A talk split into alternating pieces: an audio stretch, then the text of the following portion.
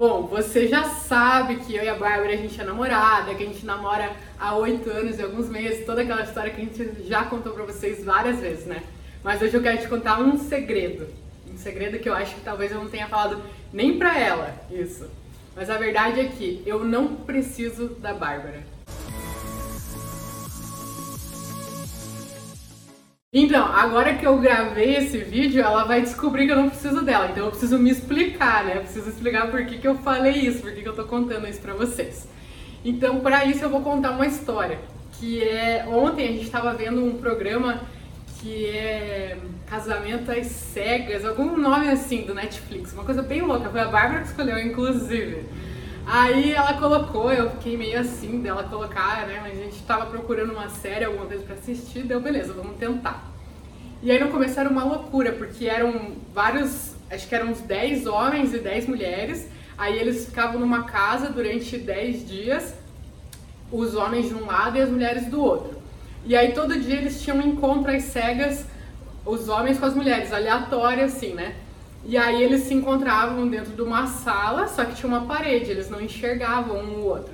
E eles começavam a conversar e tal, pra encontrar o futuro marido e a futura esposa deles. Então eles iam ter que sair desse programa casados. Era um, um programa que dura 40 dias, se eu não me engano, e eles iam ter que sair casados de lá. Então eles iam ter encontro com várias pessoas, vários homens e mulheres ali. Os homens com os homens, mulheres com mulheres, era um programa hétero, né? E aí eles iam se encontrar, iam identificar ali as pessoas sem ver o outro, sem ter a, a atração física no meio. Aí ia pedir casamento, ia começar a namorar e depois de 40 dias eles iam se casar. Enfim, uma loucura mesmo, assim. Exatamente o que você está pensando foi o que eu pensei na hora que ela colocou esse negócio, né? Só que no desenrolar é muito legal, né? Tipo, tem os bafafá e tem não sei o quê. Aí tem um casal lá que depois de três dias de conversa estavam falando que se amavam e não sei o quê. Aí eu, meu Deus, que pira, né? Só que daí a gente começou a olhar o outro lado. Tinha uma mulher lá que ela tinha 34 anos. E aí ela entrou no programa para casar. Todo mundo entrou para casar. E aí ela encontrou um cara muito bacana, muito massa, um cara que, né, que tava muito apaixonado por ela. E aí eles tiveram uma conexão e não sei o que, e tal, tal, tal. E aí, só que ele tinha 24 anos.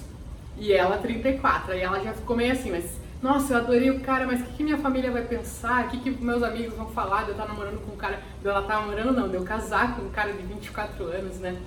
Aí, enfim, ela ficou meio encucada com isso. Ela continuou saindo com os outros caras, tendo os encontros cegas com os outros caras.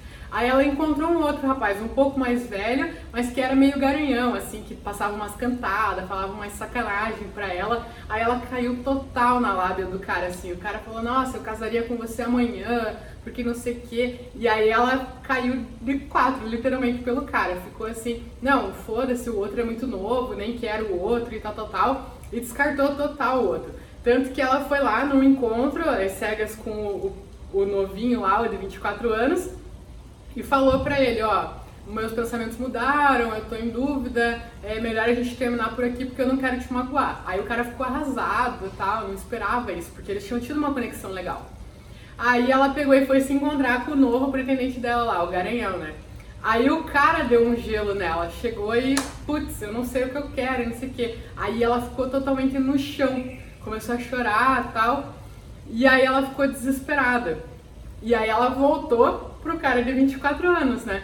Marcou um novo encontro com o cara de 24 anos. Só que aí o cara já não, já, tipo, já tava meio com o pé atrás ali.